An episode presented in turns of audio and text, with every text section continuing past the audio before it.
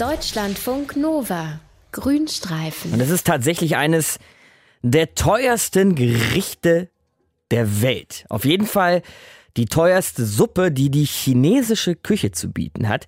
Wir reden von der berühmt-berüchtigten Schwalbennester-Suppe. In Hongkong zum Beispiel muss man in einem Restaurant für ein Schälchen Schwalbennester-Suppe bis zu, Achtung, 100 US-Dollar auf den Tisch legen. Und wer als Endverbraucher quasi ein Kilogramm Schwalbennest erwerben will, muss, so je nach Qualität des Nestes, ne, mit Preisen zwischen 2000 und 10.000 Dollar rechnen. Was macht diese Suppe so teuer? Woraus besteht sie eigentlich genau und wie bereitet man sie zu? Darüber sprechen wir mit unserem Tierexperten Dr. Mario Ludwig. Mario, Schwalbennester-Suppe, ich kann es mir eigentlich kaum vorstellen, wird doch nicht wirklich aus den Nestern von Schwalben gekocht, oder? Nee, also Schwalbennestsuppe ist in Wirklichkeit gar keine Schwalbennestsuppe, weil die Nester, die zu dieser wirklich berühmten Suppe verarbeitet werden, die stammen nicht von Schwalben, sondern die stammen von zwei südostasiatischen Vogelarten, die ganz eng mit unserem heimischen Mauersegler verwandt sind. Und das sind Vögel, die nisten so in großen Kolonien in dunklen Höhlen. Und zwar in Höhlen, die sich oft in ganz, ganz großer Höhe an so felsigen Küstensteilwänden befinden. Okay. Heißt aber, die Suppe wird tatsächlich aus Nestern gemacht. Was ist denn so besonders an diesem Nest? Ja, also das Besondere an dem Nest ist, dass es ausschließlich aus dem Speichel, das so ein gummiartiger Speichel gebildet wird.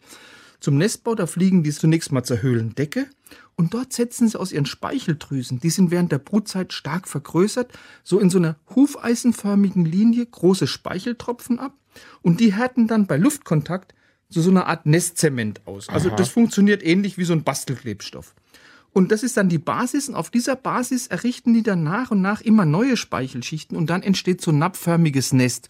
So ein Nestbau, das dauert ganz schön, das dauert 35 Tage und pro Jahr bauen die vier Nester. Oh Mario, das finde ich bisher aber alles noch nicht so richtig appetitlich. Wie mache ich denn jetzt aus einem Speicheltropfennest am Ende eine Suppe? Äh, das ist relativ kompliziert und auch ziemlich zautaufwendig, weil nach der Ernte, also wenn die gepflückt sind, die Nester, dann werden die zunächst mal sehr sorgfältig von Fremdkörpern, also zum Beispiel von Federn gereinigt, dann werden die in kaltem Wasser eingeweicht und dieser Vogelspeichel, der hat jetzt kaum Eigengeschmack. Ja? Deshalb werden die Nester dann schön zusammen mit Kalbfleisch in so einer kräftigen Hühnerbrühe gekocht. Und durch diesen Vorgang, durch dieses Kochen, da lösen sich dann die Nester auf und die Suppe kriegt dann so eine leicht gelatinöse Textur. Also das erinnert so ein bisschen an völlig verkochte Nudeln. Aha. Und danach wird abgeschmeckt, entweder mit Sherry oder mit Brandy. Das klingt auf jeden Fall interessant. Warum ist sie denn bei Chinesen so begehrt, diese Schwalbennestersuppe? Also das ist in der traditionellen chinesischen Medizin ein ganz wichtiges Heilmittel beziehungsweise auch ein ganz wichtiges Nahrungsergänzungsmittel. Also viele chinesische Frauen sagen, also wenn ich Schwalbennestersuppe zu mir nehme, das hält den Alterungsprozess auf, Aha. weil die Bestandteile der Suppe, die kurbeln angeblich ganz massiv die Kollagenproduktion von der Haut an. Also da werde ich schöner. Also eine Anti-Aging-Suppe sozusagen. Genau. Was sagt denn die Wissenschaft dazu? Ist da was dran? Ja, man hat es analysiert und die Nester haben tatsächlich nachweislich große Mengen an Aminosäuren. Sie haben reichlich wertvolle Mineralien, Calcium, Eisen, Magnesium.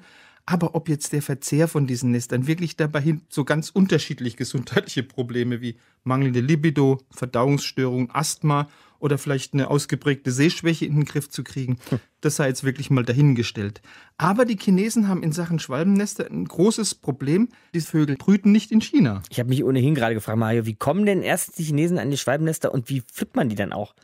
Ja, also die sind auf Importe aus Indonesien, aus Malaysia, aus Thailand, aus Vietnam angewiesen. Und da war diese Ernte wirklich früher eine ganz aufwendige und auch eine sehr gefährliche Tätigkeit, weil Damals hieß es immer früher der Kaviar des Ostens. Wenn man den von der Höhlendecke pflücken musste oder wollte, da mussten professionelle Sammler her und die haben dann so Systeme aus Leitern und, äh, und Seilen gemacht. Die waren oft reichlich instabil, die waren in schwindelerregenden Höhen, 100 Meter und höher. Da gab es reichlich tödliche Unfälle. Und um das zu verhindern, aber auch um den immer größer werdenden Bedarf an Schwalbennestern zu decken, die Chinesen wollten da einfach ganz viel davon, ist man dazu übergegangen, im Norden von Sumatra, so in den 90er Jahren, Hotels zu bauen. Hotels? Also das sind künstliche Nistgelegenheiten. Die bietet man diesen Vögeln an. Das sind meistens so große Betonbauten, mehrstöckig, erinnern so ein bisschen an Wohnblock. Und die sind dann von ihren Erbauern mit so ganz vielen kleinen Einfluglöchern versehen worden. Und die bieten in den meisten Fällen mehreren Zehntausend Vögeln eine sichere Unterkunft. Die werden also gut besiedelt.